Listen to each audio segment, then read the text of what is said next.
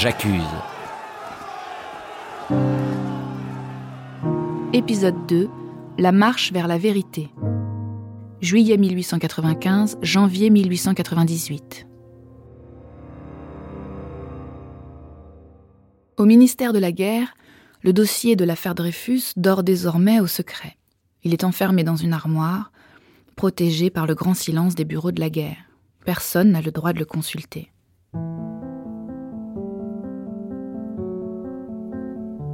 En juillet 1895, pourtant, survient un nouvel événement. Un jeune homme, intelligent, prend la tête du service des renseignements de l'armée, ce service qui avait conduit l'enquête contre Alfred Dreyfus un an auparavant. Cet homme, c'est le commandant Marie-Georges Picard, bientôt promu lieutenant-colonel. Il a 41 ans. Ancien élève de Saint-Cyr, autrefois professeur à l'école de guerre où il a eu Dreyfus comme élève. C'est un personnage atypique dans les milieux militaires de cette époque. Il est très cultivé, il parle plusieurs langues, il adore la musique de Wagner. On l'a chargé de remettre de l'ordre dans un service qui fonctionne mal et dont le chef, le colonel Sander, très malade, est sur le point de mourir. En prenant ses fonctions, Picard a reçu comme consigne de nourrir le dossier de l'affaire Dreyfus. À l'état-major, on sait bien que les preuves ayant servi à condamner Dreyfus demeurent fragiles. L'affaire n'est donc pas entièrement terminée. Picard poursuit les investigations. Et c'est alors qu'il met la main sur un nouveau document qui va jouer un rôle essentiel dans cette histoire, le Petit Bleu. C'est une carte télégramme, imprimée sur un papier de couleur bleue. Interceptée à l'ambassade d'Allemagne, recueillie dans la corbeille à papier de l'attaché militaire allemand, cette carte est adressée à un officier de l'armée française, le commandant Ferdinand Valzin Esterhazy. De toute évidence, cet Esterhazy est en communication avec les services allemands. Tiens, un nouveau traître, pense Picard, encore un. Mais il compare les écritures, celle du fameux bordereau, responsable de la condamnation de Dreyfus, et celle d'une lettre écrite par Esterhazy qu'il a pu se procurer. L'évidence lui saute aux yeux, c'est la même écriture. L'auteur du bordereau, c'est Esterhazy. Dreyfus est innocent. Il n'y a qu'un traître, c'est le commandant Esterhazy. Picard n'a aucune sympathie particulière pour Dreyfus. Il partage les préjugés antisémites de son époque, il se méfie des juifs, comme beaucoup de militaires dans l'armée. Mais l'honneur de l'armée compte plus que tout à ses yeux. Il ne supporte pas que l'armée se soit trompée, qu'une tâche puisse salir son honneur, la condamnation d'un innocent. Alors Picard s'adresse à ses supérieurs, le chef d'état-major, le général de Boisdeffre, et le sous-chef d'état-major, le général Gons. On l'écoute, on s'efforce de le rassurer en lui disant que la culpabilité de Dreyfus ne fait aucun doute. Surtout, lui explique Gons, il faut séparer l'affaire Dreyfus de celle d'Esterhazy. Et puis, il faut se montrer prudent, très prudent, n'est-ce pas? L'honneur de l'armée, vous y avez pensé. Et le général Mercier, qui était ministre de guerre quand Dreyfus a été condamné, vous pensez à Mercier? Son nom serait éclaboussé par un terrible scandale si tout cela venait à se savoir mais Picard s'entête. À l'état-major, on s'inquiète et on décide de se débarrasser de cet officier zélé. Voilà Picard écarté de son poste, remplacé par son adjoint, le commandant Henri. Il est envoyé en mission sur les frontières de l'Est, puis on lui trouve un régiment en Afrique du Nord, loin, bien loin de la France. On l'envoie au 4e régiment de tirailleurs algériens basé à Sousse, en Tunisie, les confins de la Tunisie, à cette époque, ne constituent pas une région bien sûre. Des rebelles y sont toujours très actifs. Une idée traverse l'esprit des chefs de Picard, sans qu'ils osent trop se l'avouer. Après tout, une balle perdue pourrait bien mettre fin à l'existence de ce Picard et les débarrasser ainsi de ce gêneur qui ne veut vraiment rien comprendre. L'affaire Dreyfus serait ainsi définitivement enterrée.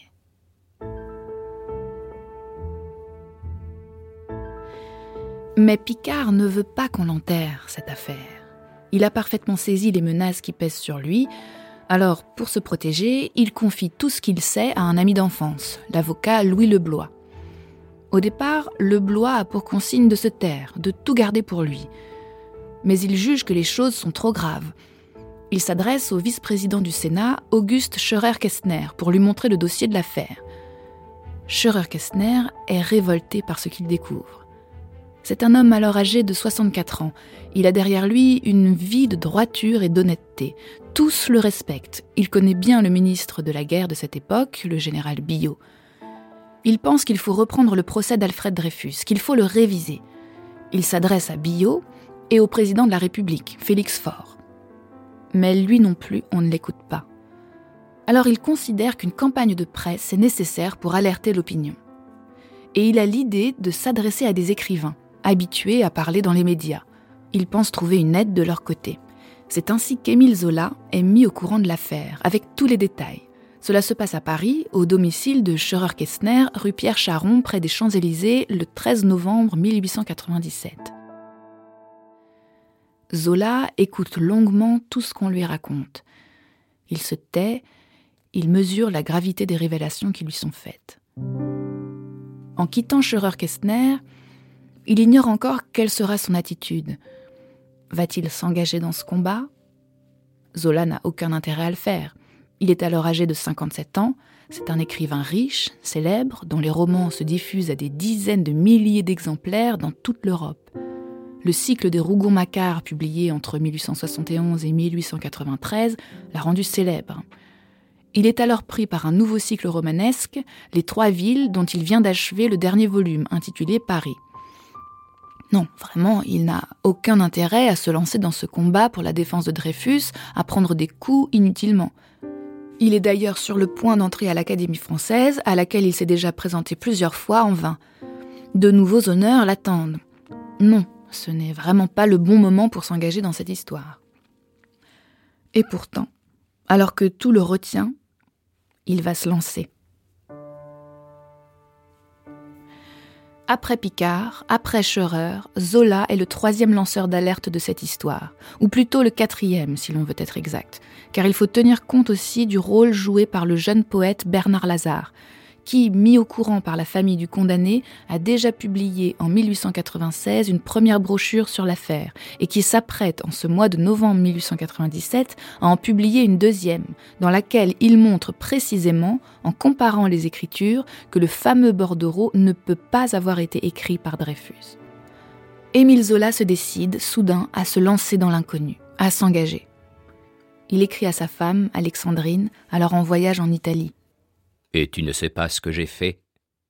Un article, écrit en un coup de foudre sur Scherer-Kestner et l'affaire Dreyfus. J'étais hanté, je n'en dormais plus, il a fallu que je me soulage. Je trouvais lâche de me taire. Tant pis pour les conséquences, je suis assez fort, je brave tout. L'article paraîtra demain matin en tête du Figaro, tu le liras donc le jour même où tu recevras cette lettre. Nous sommes le 24 novembre 1897. Zola ne peut pas faire autrement que de répondre à l'appel de sa conscience, et il est prêt à en subir toutes les conséquences. L'article paraît donc le lendemain, le 25 novembre, dans le Figaro. Il s'intitule Monsieur Scherer-Kestner.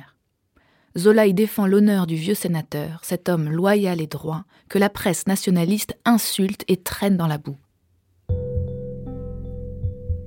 Ceci est ce que j'ai vu de M. Scherer-Köstner, ce que je pense et ce que j'affirme. Une vie de cristal, la plus nette, la plus droite. Pas une tare, pas la moindre défaillance. Une même opinion, constamment suivie, sans ambition militante, aboutissant à une haute situation politique, due à l'unique sympathie respectueuse de ses pairs.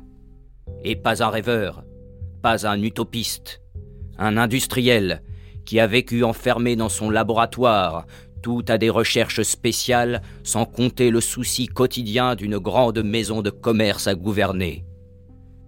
Et j'ajoute, une haute situation de fortune, toutes les richesses, tous les honneurs, tous les bonheurs, le couronnement d'une belle vie donnée entière au travail et à la loyauté, plus un seul désir à formuler que celui de finir dignement dans cette joie et dans ce bon renom.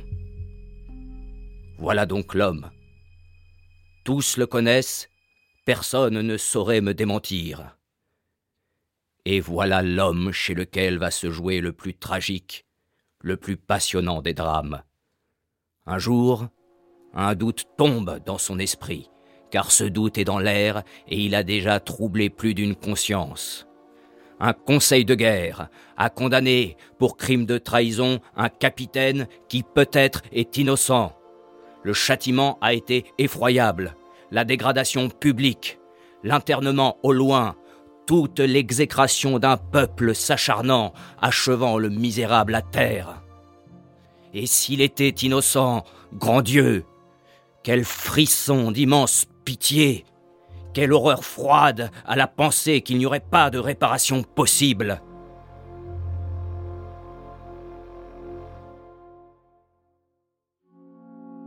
Quelques jours plus tard, Zola publie deux nouveaux articles dans le Figaro, intitulés Le syndicat et procès-verbal, dans lesquels il analyse avec lucidité l'état désespérant de l'opinion publique, la situation d'une France inconsciente, incapable d'affronter la vérité, minée par la folie de l'antisémitisme.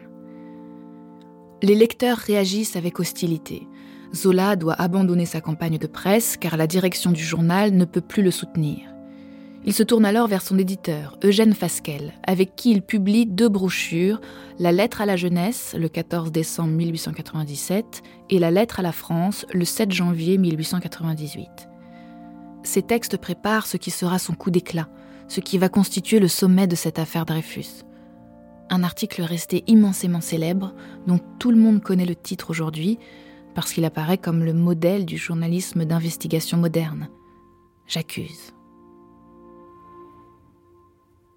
L'article paraît le 13 janvier 1898 dans l'Aurore, journal fondé quelques mois plus tôt. Georges Clémenceau en est le directeur politique.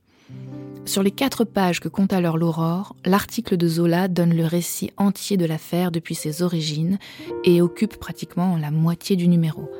Ce jour-là, l'Aurore n'annonce pas un événement.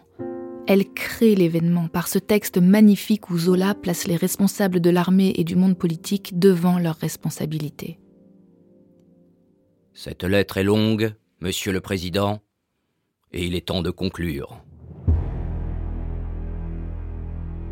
J'accuse le lieutenant-colonel du Paty de Clam d'avoir été l'ouvrier diabolique de l'erreur judiciaire, en inconscient, je veux le croire, et d'avoir ensuite défendu son œuvre néfaste depuis trois ans par les machinations les plus saugrenues et les plus coupables. J'accuse le général Mercier de s'être rendu complice, tout au moins par faiblesse d'esprit, d'une des plus grandes iniquités du siècle. J'accuse le général Billot d'avoir eu entre les mains les preuves certaines de l'innocence de Dreyfus et de les avoir étouffées, de s'être rendu coupable de ce crime de lèse-humanité et de lèse-justice dans un but politique et pour sauver l'état-major compromis.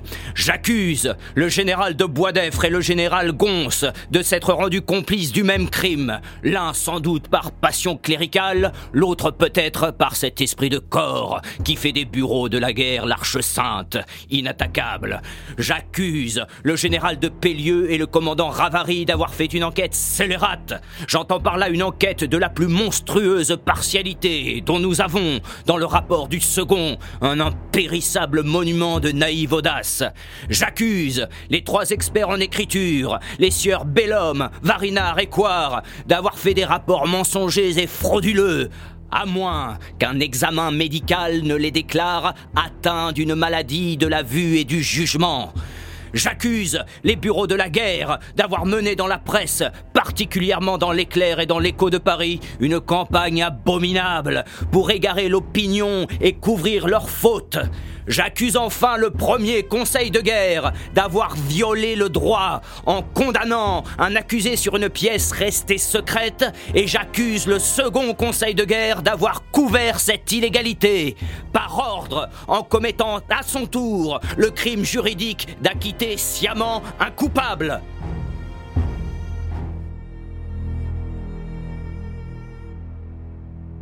En portant ces accusations, Je n'ignore pas que je me mets sous le coup des articles 30 et 31 de la loi sur la presse du 29 juillet 1881, qui punit les délits de diffamation. Et c'est volontairement que je m'expose. Quant aux gens que j'accuse, je ne les connais pas, je ne les ai jamais vus, je n'ai contre eux ni rancune ni haine. Ils ne sont pour moi que des entités, des esprits de malfaisance sociale et l'acte que j'accomplis ici n'est qu'un moyen révolutionnaire pour hâter l'explosion de la vérité et de la justice. Je n'ai qu'une passion, celle de la lumière, au nom de l'humanité qui a tant souffert et qui a droit au bonheur. Ma protestation enflammée n'est que le cri de mon âme. Qu'on ose me traduire en cour d'assises et que l'enquête ait lieu au grand jour. J'attends.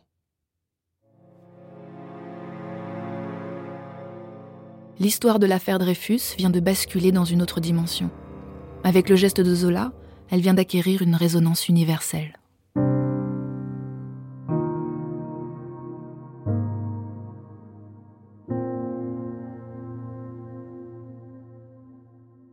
Anne-Claude Ambroise Rendu, vous êtes historienne et professeure d'histoire contemporaine à l'université de Versailles-Saint-Quentin en Yvelines. On l'a entendu dans l'épisode, l'Aurore n'est pas la seule à faire des coups d'éclat avec ses unes, les clans s'opposent dans la presse et rivalisent de titres chocs pour toucher l'opinion.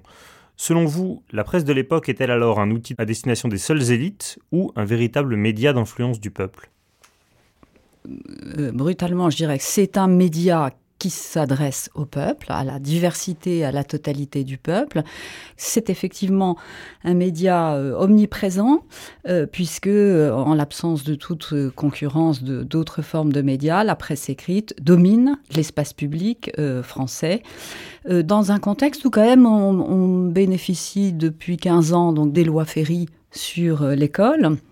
Et donc, euh, la proportion des illettrés a, sensiblement baissé. Elle n'a jamais été aussi haute qu'on le prétend souvent. Hein. Depuis les lois Guizot, euh, elle était à 50%, disons. Donc, on a un public qui est euh, désormais, en tout cas massivement, axé à la lecture du journal. un journal qui, lui, s'est démultiplié.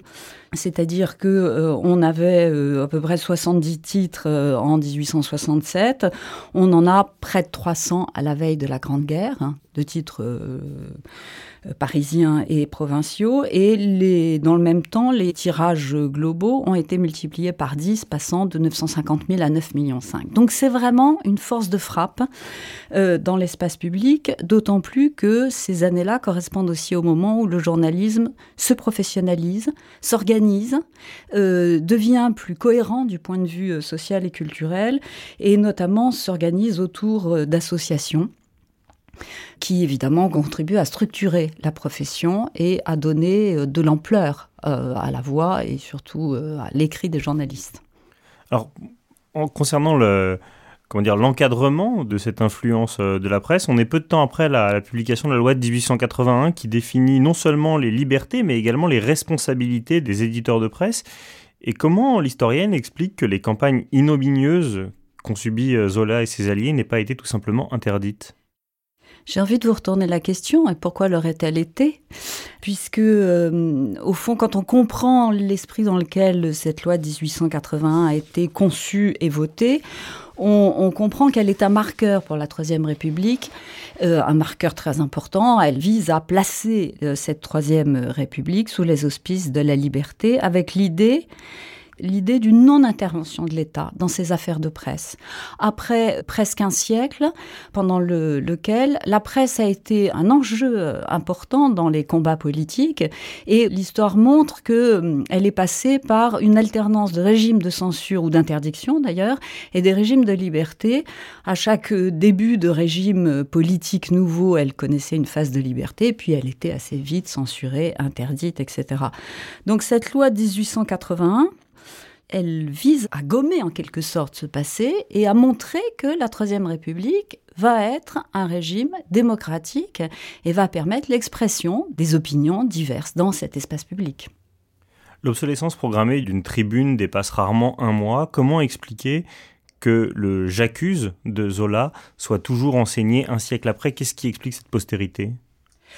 Parce que ça marque un tournant dans l'histoire politique de la Troisième République. Il y a un avant l'affaire Dreyfus et il y a un après euh, l'affaire, euh, parce que effectivement Zola se départit de sa réserve habituelle. Il, est vrai qu'il n'a plus grand-chose à perdre euh, puisqu'il sait qu'il ne sera pas académicien et il provoque le pouvoir judiciaire. Hein, puisqu'il il finit cette lettre en disant bon voilà si vous l'osez traduisez-moi et je pense que cette adresse euh, au peuple via la publication à la une d'un quotidien euh, d'ampleur nationale, hein, euh, interprété par tout le monde et avec raison, hein, comme un appel au peuple, un appel à se mobiliser, un appel à la vigilance également.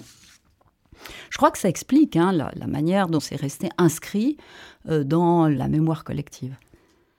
Vous dites bien le, poids de la presse euh, auprès de l'opinion, mais quelle influence réelle la presse a-t-elle joué dans la révision du procès Dreyfus et son innocentement final? C'est toujours difficile de mesurer le poids réel d'un discours de presse ou d'une émission, d'une publication. Euh, mais il me semble qu'en tout cas, il y a une, chose est sûre, c'est que c'est la presse qui a donné à cette affaire judiciaire, qui était destinée à être relativement secrète, qui lui a donné sa visibilité dans l'espace public. Et ça, c'est très important parce que ça explique aussi la, pérennité de l'affaire Dreyfus dans les mémoires. Euh, parce que c'est un moment où euh, les uns et les autres comprennent à quel point la presse peut être un instrument du débat public, peut tenter de peser sur des décisions de justice ou des décisions politique, sur le vote des lois aussi. Hein. Et euh, cette compréhension-là, qui nous semble aller de soi aujourd'hui, il y a quelque chose d'évident, elle se cristallise à ce moment-là autour du fonctionnement des différents épisodes de l'affaire Dreyfus. J'accuse Retrouvez tous les protagonistes de l'affaire Dreyfus dans le film J'accuse de Roman Polanski avec Jean Dujardin et Louis Garrel dès le 13 novembre au cinéma. Une série audio écrite par Alain Pagès et racontée par Véronique Lechat. Les textes d'Émile Zola sont lus par Paul Bouffartigue et l'entretien avec Anne-Claude Ambroise Rendu réalisé par Vincent Hédin. Une production Gaumont et création collective.